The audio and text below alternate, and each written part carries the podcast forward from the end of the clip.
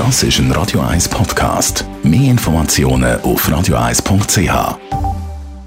1 präsentiert von comparis.ch, einem führenden Schweizer Internetvergleichsdienst. comparis.ch das heisst nämlich, ab dem Herbst 2022, 1. Oktober, gibt es definitiv neue Einzahlungsscheine. Michael Kuhn, Finanzexperte von Comparis, was heisst das jetzt? In erster Linie heisst es, dass die roten und die orangen Einzahlungsscheine definitiv dann der Vergangenheit angehören.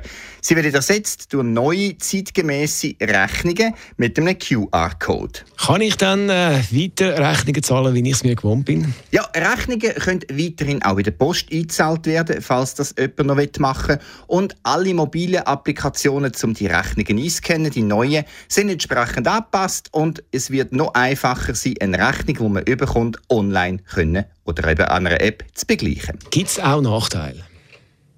Ja, Menschen, die bis jetzt Einzahlungsscheine, die traditionellen, an einem Computer mit einem speziellen Tool eingescannt haben, die müssen sich wahrscheinlich nach einer Alternative umschauen. Weil die traditionellen Scanner, die es bis jetzt geht, zum Computer anschließen, werden jedenfalls heutige Stand nicht unterstützt, um die neuen QR-Rechnungen ebenfalls einlesen Das Michael Kuhn von Comparis zu den Umstellungen bei den Einzahlungsscheinen ab dem Oktober. Das ist ein Radio 1 Podcast. Mehr Informationen auf radio1.ch.